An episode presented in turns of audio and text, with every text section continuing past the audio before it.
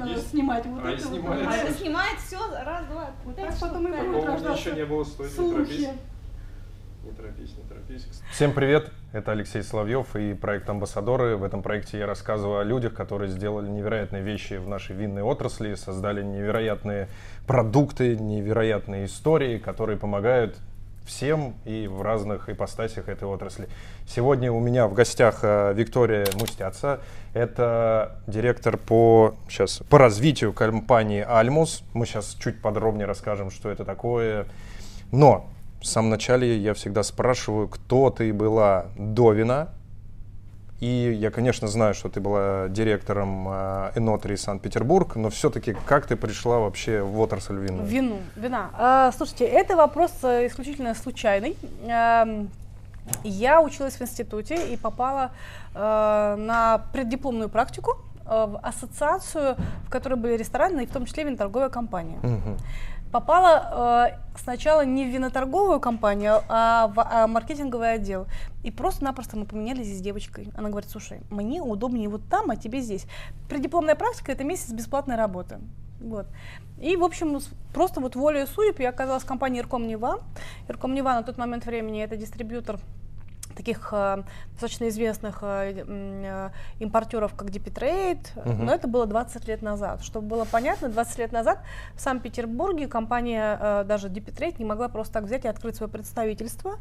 Были определенные формальные трудности, и поэтому через компанию Рукомнева проходило очень много скажем так, вина очень серьезного высокого уровня. И мне так удалось, опять же говорю, волею судеб, удача, э, что я сразу, попадя в вино, соприкасалась сразу с величайшими марками. Это были и Бургундия, и Бордо, и там на тот момент времени какие-то очень рейтинговые вина, там, скажем, Италии. Ну, в общем, компанию Deep многие знают. Помимо этого был Виником, и, в общем, очень много-много было сразу э, кейсов э, внутри компании Рукомнева. И вот так я попала в, э, вино. Потом был Simple. Simple я дала очень много лет. В общей сложности 13 лет я работала на компанию Simple. С ума сойти. Половина времени это была виноторговля, и, соответственно, половина времени это, в общем-то, вот я была директором а, питерского отделения Энотрия. Я открывала Энотрию в Санкт-Петербурге, и, в общем, до 2018 года была директором ее. Обалдеть, это, это ты такую целую винную жизнь рассказала. Да, так и есть. Слушай, ну все, теперь уже можно потихоньку рассказать о том, что у тебя за уникальный проект и Да. вообще как это получилось. Но вот как это получилось, это Давай. самый главный вопрос. Именно находясь в Энотрии, эм, стало понятно, что вопрос бокалов, их натирки, это какой-то вот постоянный, оперативный, но очень много требующий э, твоих сил вопрос, потому что бокалы, ну, плюс-минус дорогие все равно, и наши э, э, штатные э, уборщицы, которые занимались бокалами, все время их били. Поэтому приходилось на этой натиркой заниматься мне. Это было то, что тратило достаточно большое количество моего, моих сил, моего времени. Однажды я пришла к брату, к своему брату. У меня брат достаточно технически подкован. Говорю, Саша, вот такая вот история. Есть такие вот натирочные машины для бокалов, они существовали тогда уже, иностранные, в том числе в России, Мгм. Немецкие. Но были очень дорогие. Позволить их могли буквально вот только какие-то самые топовые рестораны. Ну сколько они стоили тогда? А, Тогда, ну скажем, не знаю, они стоили, предположим, там 4-5 тысяч евро, например. И э, это не окупалось просто-напросто. И это была такая красивая игрушка, на нее все смотрели завистью, у кого она появлялась, все остальные смотрели завистью. Я говорю, по факту, вот если посмотреть, это же по большому счету, ну, как бы не, не бог весь какая-то прям сложная техника. Вот. И нам стало просто интересно. Нам стало просто интересно, мы, соответственно, изучили этот вопрос. Мы сделали опытный образец российский. Ну, уже э, вашего производства. да, уже нашего производства. Э, Мы его сертифицировали, то есть мы получили все патенты, это заняло время определенное. Э, У нас была очень интересная история. Мы обратились э, за помощью. В Петербурге есть э, известный институт политех, политехнический институт. На сегодняшний день это такой конгломерат разных институтов, потому Мгм. что они забрали к себе разные всякие институты, в том числе тот институт, в котором я училась, торгово-экономический. Это сейчас э, экономическая вся деятельность политеха, она проходит в том числе через него. И при политехе есть, ну, скажем так, аналог Сколково, то, что вот Мгм. здесь есть, да, вот в политехе есть такой тоже вот инкубатор для стартапов. Э, И мы обратились к ним с тем, чтобы они просто оценили э, эффективность, потенциальную эффективность нашего вот этого продукта. И вот они нам сказали следующее. В целом, как бы понятно, что вещь неплохая, то, что вы хотите делать. Но они нам сказали, вам будет лучше и удобнее, если вы это будете делать в Китае. Потому что понятнее, быстрее, дешевле и так далее. И перед нами вот пять лет, шесть почти уже лет назад э, стоял выбор, собственно, делать ли производство чисто российским или э, наша идея, там патенты, но, соответственно, производить в Китае. Не просто нам далось это решение, но мы решили, что мы это делать будем в России, и на сегодняшний день, наверное, все-таки мы не пожалели то, что мы что делали, Мгм. о том, что мы э, решили э, производство в России оставить. Ну, в Санкт-Петербурге мы вот уже более пяти лет производим эту натирочную машину для бокалов.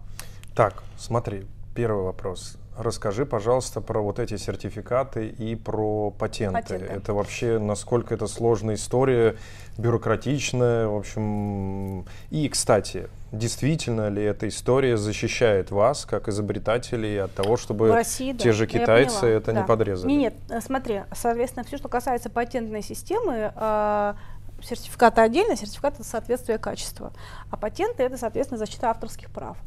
Все зависит от того, какого уровня патент ты получаешь. А, Соответственно, если ты получаешь патент российского уровня, Мгм. то предполагается, что у тебя патентная комиссия проверяет на отсутствие подобных машин, ну, подобных агрегатов в России. Но в России таких машин и не было, никто их не производил. И до сих пор на сегодняшний день мы являемся единственной компанией российской, которая производит подобные То машины. есть конкурентов нет. Российских производителей нет других. А если мы говорим про мировой уровень, то нет, безусловно, есть и в Германии, и в Италии, и в Турции есть на самом деле подобные машины, и мы мировой патент именно в связи с этим не получаем, просто потому что мы изначально предполагали развиваться только по России, хотя, хотя запросы есть на самом деле из-за границы. Об этом чуть Мгм. позже, если будет интересно, спросим, мы поговорим. Да. конечно. Вот. ам, если мы говорим, соответственно, по поводу сложности и бюрократичности момента. Мгм. Сразу проговорю, может быть, это будет интересно, да, компания Алмус, я расшифрую вообще этимологию Ну, У меня названия. есть вопрос, какой- что за название. я забегаю да. вперед, да. Окей. Алмус, э, значит, мус, это Мустяца, это наша фамильная, собственно, Понятно. название, это наш, эм, э, это, это часть нашей фамилии. Мустяца, мой брат Александр Мустяц, я Виктория Мустяц. Ал, э, на тот момент времени мы взяли Сашина имя Александр. М, Александр Мустяца. Вот, просто потому что тогда я параллельно делала свой собственный бренд, другой, связанный с другой моей э, занятостью, со своей, с другой деятельностью, и мы решили Сашины вот, э, начало его имени, начало нашей общей фамилии взять в качестве, собственно, э, основы для нашего бренда. Алмус, так это Мгм. называется. Вот, собственно, для чего я это рассказываю? Э, смысл в том, что э, у нас есть достаточно четкое разделение, что я занимаюсь продвижением, я занимаюсь эм, представлением, вообще продажами занимаюсь. Саша занимается исключительно технической частью с момента, когда только зародилась машина, и, соответственно, сейчас, если какие-то вот моменты связанные технические, все, что касается технического производства, Саша занимается производством. Соответственно, когда мы занимались эм, получением сертификатов и прочих эм, патентов, это непростая работа, ты не делаешь это сам, у тебя есть э, организация, к которым ты обращаешься. Вернее, ты можешь это делать сам, но Там это с не просто. не справишься. Это не просто, да. Э, на самом деле лучше и правильнее обращаться к специалистам, которые помогают тебе в этом. Э, Они помогают тебе не только зафиксировать факт, они тебе иногда помогают, например, найти комплектующие, тебе более подходящие для твоей машины. Вот казалось бы, машина она простая, но по факту, если разобрать ее на все узлы, на все винтики, это огромное-огромное количество деталей. И вот для того, чтобы это все работало вместе, по чертежам, по всему этому, это определенная работа. Мы Мгм. занимались этим полгода. Это непросто, да. Саша занимался этим, и, соответственно, м, э, ну, в общем-то, люди, которые занимаются вот выпуском оборудования или вообще технологической любой продукции, для них это нормально. Для меня это до сих пор просто какой-то вот лес. вот. Но поэтому, в общем-то, мы и работаем в связке. Александр у нас занимается э, всеми моментами, связанными с э, технологическим процессом, я занимаюсь всем остальным.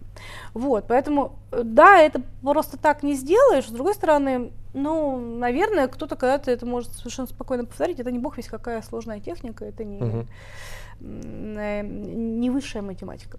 Но по сути, э, если они это повторят, вы, ну там комиссия В скажет, России, да, да, что такая машина существует, патент такой есть. Кстати, извини, пожалуйста, вот такой вопрос. А получается, если вы ее доработаете, я условно там что-нибудь Да, изметите, да. измените, то вот Мировой те документы, можем, не-не, да. вот те документы действуют или нет? Нет, если мы ее доработаем, Вам то надо они вносить. действуют. А, Но опять же, если мы захотим, чтобы и на вот эту вот дополнительную часть был дополнительный патент, то да, нужно будет дорабатывать. Например, сейчас мы разрабатываем а, дополнительную щетку для натирки а, декантеров. Это вечная м, проблема. Это проблема, да. Вот. И ни одна подобная машина в мире не имеет щетки для натирки декантеров. Обалдеть, я даже не представляю, как это... Ну вот мы сейчас говорим о том, что это, скорее всего, будет стереоскопическая такая история. Да. Вот. Э, Соответственно, когда мы разработаем чисто гипотетически именно эту щетку, мы можем даже и в мировом а, аспекте да, запатентовать. Прикольно. Кстати, а это вообще по деньгам-то большая сумма или это... Это сумма подъемная, это сумма подъемная, но опять же, э, то есть это не, не миллионы рублей, это там, в принципе, ты можешь обойтись там, ну то есть там в пределах полутора миллионов рублей ты можешь запустить. Но опять же, запустить опытный образец, так называемый, есть такое понятие, опытный образец, Мгм. и пустить в, э, в поток, в, серию. линию, да, это не то же самое. То есть ты запуская это в линию, на- например, приведу пример. А, Когда мы запускались в серию, мы, например, там думали по поводу цветов. Нужны ли нам разные цвета, нужна ли нам, вот казалось бы, ерунда, Мгм. да? А, Мы собирались сделать, например, возможность, такая была дополнительная опция, там не только свой цвет выбрать, но, например, там нанести логотип, там а, а, какую-то там э, гравировку. Мгм. сделать и так далее. Со временем выяснилось, что процент таких вот запросов, он очень маленький, Мгм. очень маленький. И в целом на сегодняшний день проще, если тебе очень сильно нужно, там за 500 рублей заказать себе пленку и Наклейку и сделать. оно будет Мгм. держаться нормально, и будет долго работать.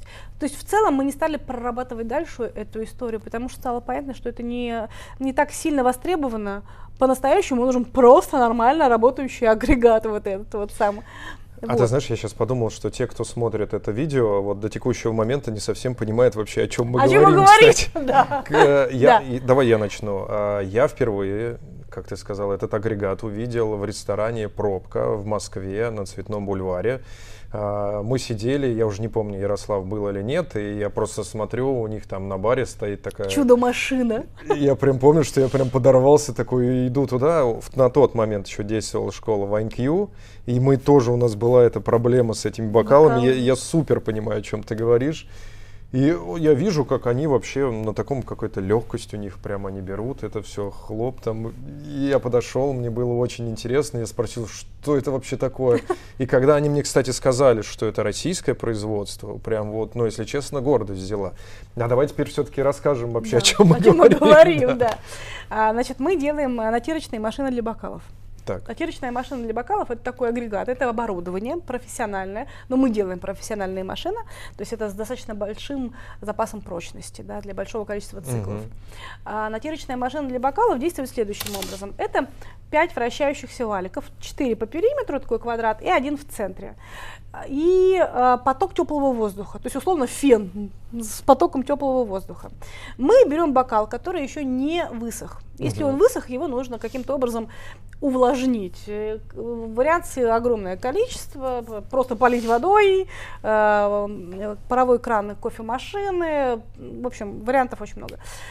И дальше, соответственно, мы погружаем бокал по- поочередно на щетки, которые вращаются. Некоторые люди просто кидают на центральную щетку. Мгм. Ну, так тоже можно, ну, в общем, может быть, это не самое правильное с точки зрения вот, эм, самого процесса, но так тоже можно. А, происходит следующее, собственно, за счет вращения щеток, вот этих вот пяти щеток, у тебя натирается бокал изнутри, снаружи, и поток теплого воздуха позволяет осушить бокал быстрее. Мгм. Ты можешь также натереть ножку. Бокал может быть разной формы, маленький, большой, с какими-то там рифленостями. А, Мы в том числе говорим о том, что это могут быть бокалы а, тонкостенные, ручной работы, хрусталь. То есть все, что мы говорим сейчас, вот это вот трепетное, над которым мы не дышим, это все натирается на, на машине, и боя стекла нет совсем.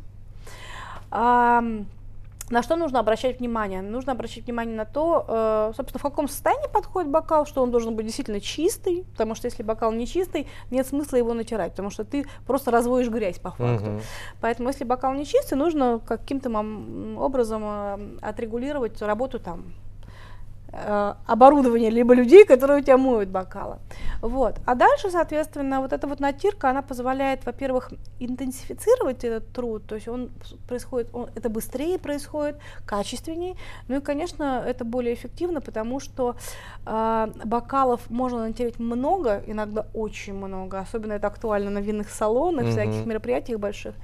И самое главное, такой момент, эм, нет ворсинок от тряпки, нет запаха тряпки, это очень важно. Когда мы натираем бокал тряпкой, помимо того, что это долго, помимо того, что ты давишь пальцами, часто передавливаешь, ты и бокал, слом- безусловно, сломать, да. на машине это практически невозможно. А, тряпка, если ты натираешь 10 бокалов, она не намокает быстро, но если ты натираешь много бокалов, тряпка становится мокрой, И в, ней разви- э, в ней развиваются бактерии, естественно. Мгм. Я не говорю о том, что на машине не развивается это, но так как сами щетки находятся все время в потоке теплого воздуха, сами щетки, они тоже осушаются. Мгм. Таким образом, вот этой вот проблемы запаха, да, вот для дегустаторов, для, с хорошим носом это очень актуально. Вот это вот запаха тряпки, его там, вот это вот затхлости, его там точно не будет. Ну и вопрос э, м, э, гигиены, это тоже очень важно на самом Мгм. деле.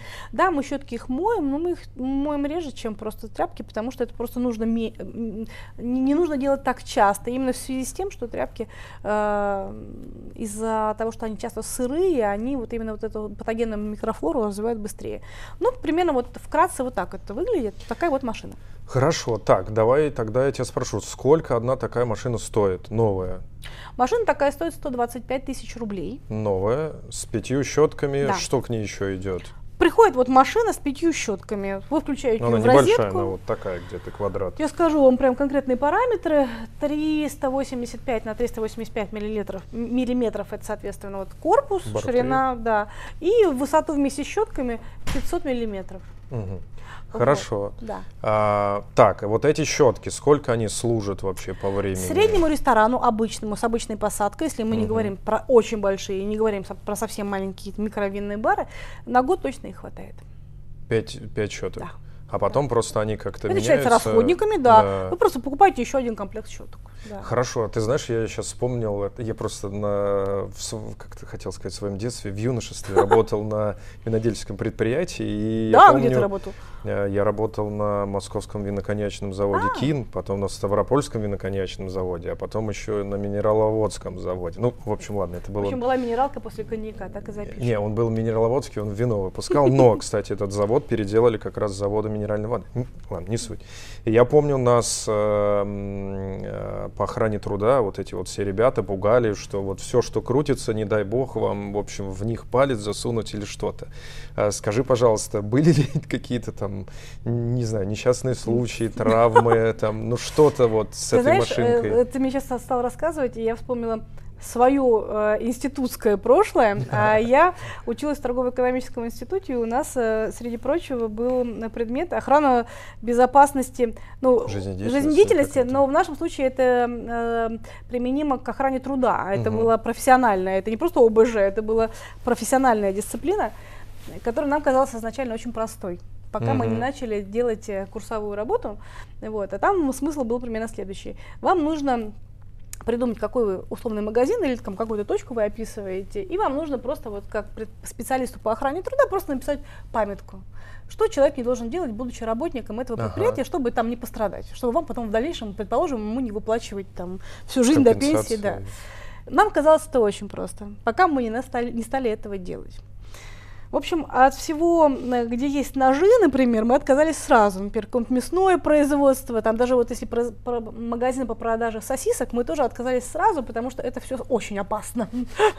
Нож упадет на ногу, все, человек гангрена, вы никогда не, не откупитесь. Вот. Но как выяснилось, что даже если очень сильно нужно докопаться, то даже, например, в магазине по продаже, например, спортивной одежды и обуви, тоже очень много моментов, связанных, например, с чрезмерной освещенностью, люксами, э, с чрезмерными, например, э, выделениями э, не всегда полезных а, а, ароматических молекул, которые иногда бывают токсичными, например, из подошвы кроссовок, например. Мгм. Вот когда ты начинаешь вот, вот это изучать, Вникать да, тему. э, становится не так просто. Вот. Но, с другой стороны, ты и закалку имеешь в итоге. А, касаемо нашей машины, у нас не было ни одного случая.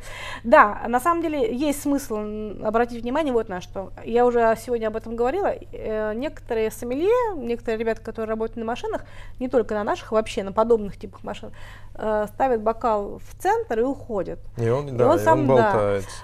Это возможно, но мы в таких случаях всегда говорим, что это небезопасно. И Мгм. поэтому мы прописываем, что мы бы не рекомендовали нашим клиентам, потому что он может улететь все равно, и это, конечно же, небезопасно. Поэтому мы всегда говорим о том, что мы всегда придерживаем бокал. Во всех остальных случаях, ну, практически нет никаких. Хорошо. Тогда расскажи, пожалуйста, вот э, за всю историю компании, если цифры как-то можно озвучивать, вот сколько этих машин по России, и плюс ты уже сказала о том, что есть европейские запросы, может, они уже Запросы, да. выполнены. Нет, они не выполнены. Это вопрос как раз очень сильно бюрократический, конечно. сертификат. Ну, наверное, за пять лет мы продали порядка 500-600 машин. А, то есть у нас а, примерно вот мы 100 машин в год продаем, но нужно понимать, что мы так, когда мы открылись, потом пришел сразу ковид, потом сразу мы так открылись очень Удачно. очень удачно, да. А, но мы, когда к нам первые запросы поступали от наших русских людей, которые живут там, и как-то связаны с э, ресторанной деятельностью Европы, э, мы сначала очень сильно удивлялись. Потом мы начали изучать этот вопрос и понимать, а вообще почему? Мы же точно знаем, что в Европе есть эти машины Мгм. свои. И поняли, что, в общем-то, ситуация такая же, как у нас в России. Э, Среднестатистический ресторатор не знает про то, что такая машина есть, Либо думает, что она очень дорогая. Ровно до сих пор, ровно точно так же, как у нас. То есть, например, есть хорошие машины в Германии, э, которые делают, в Италии хорошее производство есть подобных машин, испанские машины есть. Но до сих пор среднестатистический винный бар а, где-нибудь в Австрии считают, что это какое-то вот чудо, да. Чудо чудесно. Но чтобы вы понимали, то есть у нас были запросы из Франции, из Австрии, не просто запросы купить одну машину, а типа не хотели бы вы вот сюда привозить их с тем, чтобы продавать здесь. Вот. Последний запрос был из Штатов, из Майами, например. Ну, это вообще реально вот в плане Мы выполнения? Не ограничиваемся ни в чем, но мы просто понимаем, как люди ответственные, что, безусловно, мы же не в черную туда привозим это что-то. Нам точно так же нужно получать сертификаты уже их. Да. А Нам нужно, если не патент, э, в целом мы могли бы патентом даже нашим обойтись, но сертификат соответствия и самое главное систему э, сервиса там наладить. Для нас это пока тяжело. Ну, потому что если что-то сломалось, да, чтобы ну, им было куда деталь, обратиться. что они должны не в Россию писать, Мгм. звонить, а с Европой вы сами понимаете, как со Штатами сейчас непонятно, как это все будет происходить, ни по срокам, ни почему ты не можешь быть ответственным. Вот. И мы только из-за того, что мы на сегодняшний день не можем а, обеспечить а, здесь сейчас хороший правильный сервис, мы пока не готовы там. Но в целом, в целом мы считаем, что это возможно. Кстати, это же такой популярный вопрос э, в плане импортозамещения. Все ли детали отечественные? А, Есть смысл э, уточнить в таком случае процент которые входят в эту Процент машину? локализации, есть такое понятие. Процент локализации у нас достаточно высокий, порядка 70%. А, Но в целом мы можем достичь 100%, если это нужно. Объясню, почему вот не, не 100%, да, казалось бы, так просто, да, вот. Э, У нас были с самого первого момента, когда мы только сделали машину, у нас э, были э, испытания по поводу того, что вот мы делаем полностью русскую машину, вот этот узел, этот узел туда-сюда мы двигали. У, у нас на сегодняшний день стоят не русские моторы, у нас стоят очень мощные моторы Мгм. европейские. Э, Мы ставили русские моторы, в целом они справляются, но у них процент поломки был выше. Мгм. Э, Вот. И мы решили до того момента, пока мы можем те моторы возить. Это было, кстати говоря, еще до всех вот перипетий, которые у нас сейчас существуют. Э, Мы решили, что вот пока мы можем их себе позволить по разным причинам, по времени, по деньгам, по всему, мы их будем возить нам пока так комфортнее, для того, чтобы обеспечить уровень нашего м, качества. Э, Когда это по каким-то причинам будет невозможно, мы понимаем, что мы можем заменить и сделать русское. Вот. Э, Поэтому машина не 100% русская, но очень-очень много здесь русского, безусловно. Сборка строгом минимум, все железо наше, безусловно, отечественное, вот, но вот какие-то узлы мы, соответственно, покупаем, потому что так нам более комфортно. Ну, наверное, можно провести аналогию с самолетостроением, то есть э, степень локализации там тоже достаточно высокая, Мгм. но при этом какие-то серьезные узлы предпочитают покупать, потому что о, степень эм, уверенности в этом узле, который является твоей основой, он более высокий. Вот. Кстати, а были ли клиенты, которые брали себе эти машины домой? То Да. э, Это не- какой процент от Нет, продаж? это, это немного. Например, в Москве сейчас это является модной фишкой подарить друг другу. У людей, у которых все уже есть, вот только этого нет. Ну, это прикольная В первую штука. очередь, конечно же, это люди, у которых есть свой дом, не Мгм. просто квартира, а дом, куда ее можно поставить.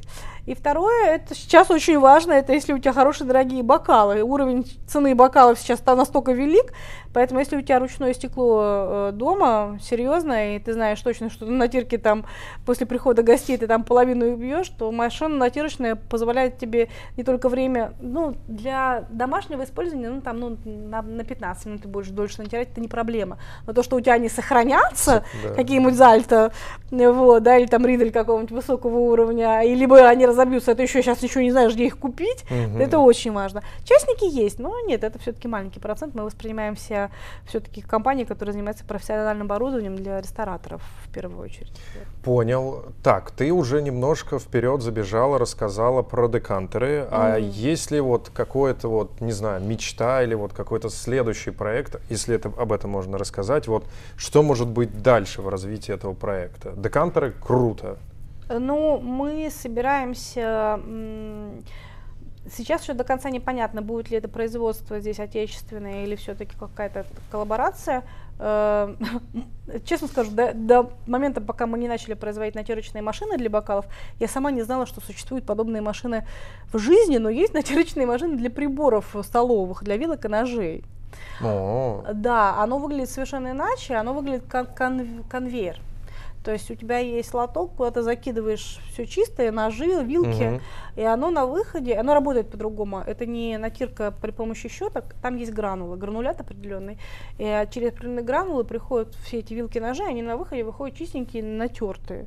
и с Вот. блеском еще поди. Да, и, соответственно, если, опять же, это какой-то большой поток, вот оказывается, что такая штука очень сильно востребована. Вот мы сейчас про это говорим в первую очередь. Круто.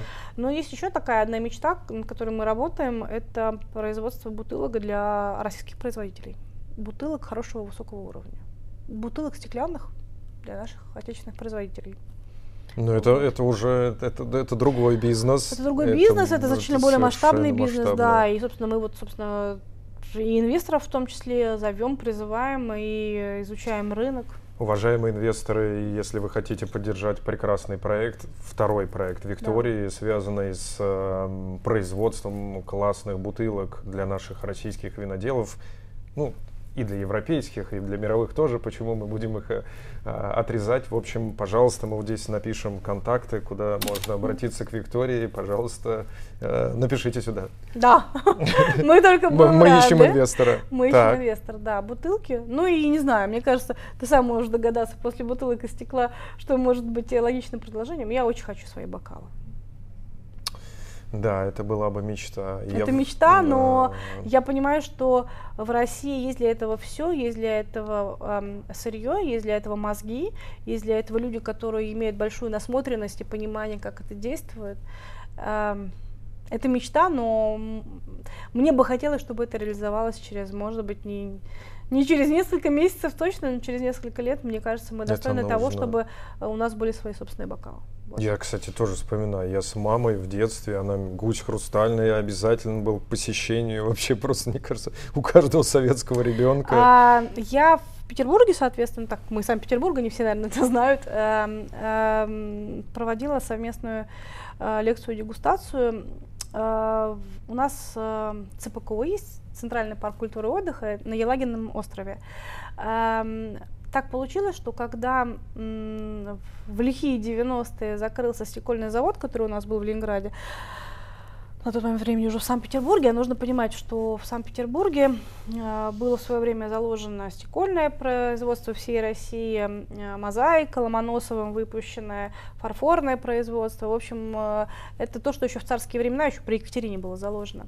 Так вот, когда развалился наш э, стекольный завод, а, огромные молодцы ЦПКО, они просто предложили, для того, чтобы это все было вот не пропало, а, те художественные ценности, которые были на, стек, на стекольном заводе, они сделали им экспозицию, сделали постоянный музей. У нас есть а, музей художественного стекла, он находится вот в ЦПКО. И мы совместно с этим музеем делали такую вот лекцию-дегустацию. Они рассказывали про стекло вообще, э, про, в том числе э, бокалы, вот э, со стороны их как стекольщиков. Вот. Там, например, можно посмотреть посмотреть процесс производства стекла, можно услышать очень много интересного, как вообще это в, в свое время в Венеции производилось. Вот. А я, соответственно, про винное стекло рассказывала, про формы, в общем, про все стандартные истории, связанные с винными бокалами. И, в общем-то, если начинаешь общаться с такими людьми, ты понимаешь, что мы в России в целом имеем все для того, чтобы иметь свои бокалы. Угу. Вот. Ну, может быть. Ну, это еще один проект, пожалуйста, обратитесь к Виктории. Я сейчас вот это, ты говоришь, и я пытаюсь вспомнить, кто-то недавно мне про это говорил, что вот есть у кого-то мечта, и они едут на какой... А, я тебе после эфира скажу, кто. В общем, они ездили на какие-то заводы российские, как раз вот тоже с такой историей, чтобы сделать хороший винный бокал. К сожалению, бокал. пока, пока, ну, 20-30 лет упадка наших mm-hmm. заводов, оно не сказалось позитивно никак. Ни на кадрах, ни на оборудовании. Но восстановить это все в целом возможно. Давай, обязательно. Если, опять же, чем-то смогу помочь, обязательно обращайся. Ну вот эфирами хотя бы, как минимум. Друзья, ну я уже говорил, вот здесь еще раз напишем, куда надо, в общем, написать. Хорошо, а вот если говорить, вот там, мечта, вот это вот все сказали. То есть, да. а дальше это получается, то есть это какой-то сервис, который постоянно будет всю эту историю, инфраструктуру обслуживать. Ну да. Это же mm. вот предприятие сейчас, оно как помещается в каком-то сейчас помещении? Сейчас у нас достаточно небольшой, да, ангар просто-напросто, производственная линия небольшая. По большому счету для того вот объема, который я обозначила, это э, небольшое количество как персонала, так и каких-то вот там э, инструментария какого-то. Э, естественно, переход на э, уровень, когда каждый открывающийся ресторан или кафе будет иметь подобную машину, это будет другой объем. Но опять же, в целом мы понимаем, что это вот, это же не производство там, я не знаю, автомобилей хотя бы, mm-hmm. да, где значительно больше узлов, и, соответственно, у тебя техническая линия, технологическая, она э, значительно более сложная. В нашем случае все равно это достаточно несложная машина. Другое дело, вот то, что связано со стеклом. Мы этот вопрос, собственно, разбираем, мы имеем уже на сегодняшний день там макеты, собственно, тех бутылок, которые мы хотели бы видеть. Это, конечно, другое оборудование, это другой уровень, э, это другой подход к, к сырью, вообще есть понимание сырья, как его брать, что его брать. Например, вторпереработка отдельная. Я впервые, наверное, вот именно на производстве задумалась о том, каким образом можно было бы утилизовать огромное количество тех бутылок, которые есть в России в каждом ресторане.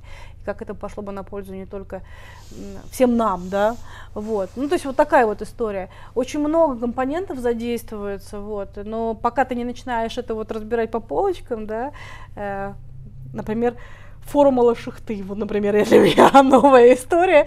Хотя, опять же говорю, мое э, институтское образование, оно под, подразумевало в том числе и такие слова тоже. Я не была специалистом не по стеклу, uh-huh. но немного, по чуть-чуть э, наше образование. Саша просто окончил мой институт тоже. Мы э, один еще институт окончили, мой брат, да. Э, но когда начинаешь разбирать, э, ты вдруг понимаешь, что, ну, конечно же, это более сложное производство, чем наше. Вот. Но с другой стороны, хочется перейти на какой-то другой уровень. Круто круто, и я желаю, чтобы у тебя все получилось. Скажи, пожалуйста, что, возможно, я забыл у тебя спросить, что, возможно, стоит отрекламировать в общем, где могла быть моя какая-то, мое какое-то упущение? Не знаю, мне кажется, мы так здорово поговорили. Я согласен. Чисто по-человечески, что... Я согласен. Если бы не... Э, если бы у нас с тобой была какая-то четкая задача прям посвятить какие-то жесткие маркетинговые моменты, может быть, беседа бы так бы и не сложилась. А так мы в целом как бы, ну а чего? Э, это такая стандартная история маленького стартапа, которую, когда ты становишься нужным людям, ты уже не задумываешься о том, там, какие там трудности на твоем пути появляются, просто решаешь их и понимаешь, что ты все равно будешь это производить. Ты это произвел не для того, чтобы за э, какую-то галочку поставить где-то, да, а потому что да, Это был самый главный психологический момент, понять, что это нужно людям. Это нужно людям. Мы сейчас, спустя пять лет, точно правда. это понимаем. Это правда. В общем, Виктория, еще раз спасибо тебе большое за это интервью. Я всячески буду поддерживать этот проект, и чтобы у тебя дальше получилось и с бутылками, и с бокалами. В общем, друзья, если вам необходимо такое оборудование, пожалуйста, вот обращайтесь вот сюда, мы это все напишем. Э, Желаю твоей компании процветания, и пусть у тебя все получится, потому что тот проект, который вы сделали, по моему мнению, однозначно очень сильно помогает отрасли, и это очень круто. Спасибо тебе. Спасибо, Вик. что пригласил. Это тебе спасибо, что мы нашлись в Москве. Да. Все, друзья, большое Спасибо всем спасибо. Удачи, пока-пока. Как Хлопушка. это? На, на- на одном духу. Спасибо.